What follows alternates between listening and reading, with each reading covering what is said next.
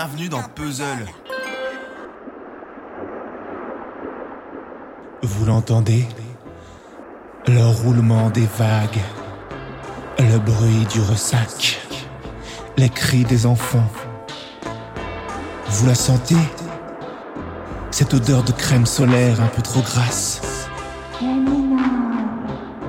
La friture d'un beignet échoué dans le sable.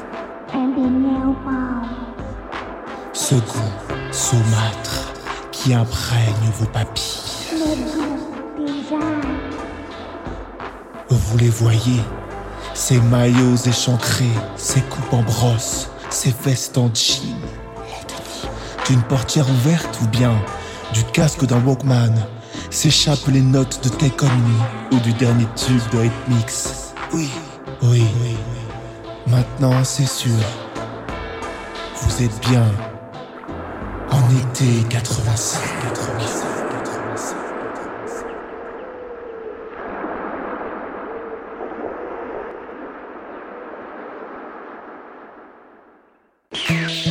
Bonjour, je suis John. Bonjour, je suis Yann. Nous sommes la première semaine d'août, ça y est, c'est définitivement les vacances. Oh oui, oui, oui. Pourtant, Puzzle ne s'arrête pas. Oh non, non, non. Review ne s'arrête pas et continue toutes les semaines de vous informer, de vous divertir, de vous abreuver de savoir, de vous tenir au courant des dernières actus ou de vous éclairer des dernières tendances audiovisuelles. On en fait des choses, hein. Car la culture, elle, ne s'arrête jamais. Des petites revues express tout le mois d'août. Ça, quel plaisir. T'es prêt, Zen I was ready dans le Alors monte dans ma Citroën BX, mon petit gars, car cette semaine, on parle d'été 85, un film qui va vous donner des coups de soleil. Vroom, vroom. Été 85, euh, déjà placé dans la sélection officielle du Festival de Cannes 2020, quoi que cela veuille bien le dire en cette année, est un film du très productif. Allez, est un film du très productif François Ozon. Ouais, c'est un staccanoviste ou quoi? La dernière fois qu'on l'avait croisé, c'était sous les nefs glacées de l'église catholique, aux côtés de prêtres pédophiles dans le brillant film Grâce à Dieu. Mais cette fois, rassurez-vous, changement complet d'ambiance. Là, on plonge dans une romance adolescente, estivale et bon.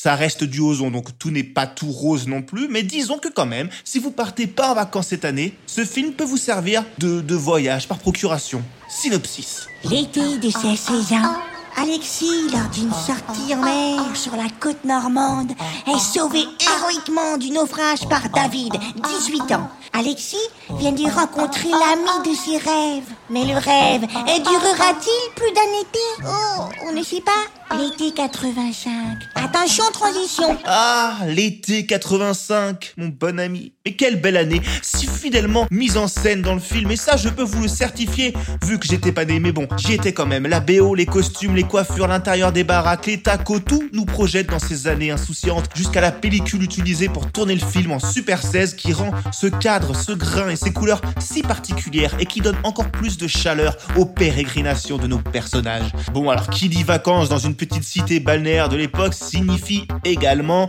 euh, d'abjects coulées de béton en forme de HLM qui bordent la plage. Mais bon, eh, le réchauffement climatique, c'était pas encore le problème numéro uno de l'époque. Et le bon goût non plus, apparemment. Perfect. Contrairement à ce qu'on pourrait croire en voyant au hasard la bande-annonce ou même l'affiche du film, réutilisant tous les codes de celle de Call Me By Your Name, l'homosexualité entre les deux persos principaux n'est pas le sujet fondamental du film. C'est presque traité comme un détail de l'histoire, pour reprendre une expression un peu malheureuse. Eh oui. Alors évidemment, le sujet n'est pas complètement évasé du long métrage, mais c'est juste un élément parmi d'autres de cette relation un peu ambiguë entre les deux adolescents. En réalité, le film brosse plein de thématiques chères au réalisateur. Lui, comme son public, sont en terrain connu. Alors certes, le film est tiré d'un bouquin anglais, Dancing on My Grave, de... euh, bah, ce serait bien d'avoir le nom de celui qui a écrit. Dancing on My Grave. Alors... Jelsey Kirkland, car voilà, bah ça c'est connu ça. Sorti en 86. Hmm, hasard? Je ne crois pas. Un livre qui avait émoustillé le jeune François Ozon. Mais été 85, c'est aussi et surtout un peu un menu maxi best-of de ses précédentes réalisations. On y retrouve ce ton toujours un peu inquiétant, trouble, surtout. Il filme les corps de ces jeunes et faibles comme il a pu le filmer ceux de ses héroïnes. Il fait souvent très chaud dans été 85. Saveur estivale oblige, elle aussi présente dans d'autres travaux du François. Bon alors oui, dans le film sur les prêtres, la saveur estivale, non. Mais Mais dans d'autres films, euh, si. Par exemple, remontons à l'un de ses premiers courts-métrages, Une robe d'été, qui avait reçu euh, le César du meilleur court-métrage déjà, parce que voilà, François c'est pas un manchot, et dont certaines images paraissent directement tirées d'un été 85. Rien que le synopsis, Luc et Sébastien, jeune couple qui passent leurs vacances au bord de la mer. Hmm. Oh bah dis donc, ça m'en aurait bien tout l'air un synopsis qui ressemble, ça. Déjà à l'époque, le soleil brûlait la peau de la jeunesse, pourtant déjà un peu dorée. Déjà, on évoquait le travestissement, l'identité, l'adolescence. Il est facile de tirer un grand trait d'union entre ce premier et ce dernier film, tout en passant par d'autres de ses œuvres, où on y chopera euh, au passage d'autres thématiques chères au réal, comme les relations, euh, comment dire, papa ouf. C'est un terme psy pour parler euh, de manipulation, clairement.